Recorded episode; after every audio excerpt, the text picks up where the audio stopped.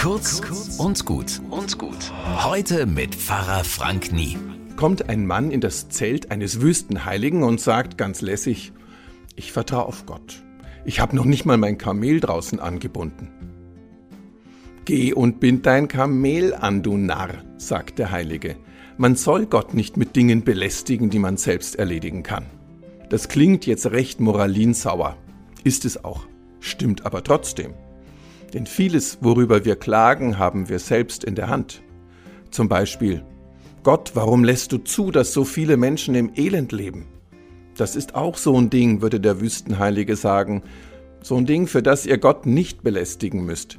Ihr Reichen könnt den Armen für eine Stunde Arbeit einfach mehr bezahlen. Dazu braucht's Gott gar nicht. Bis morgen.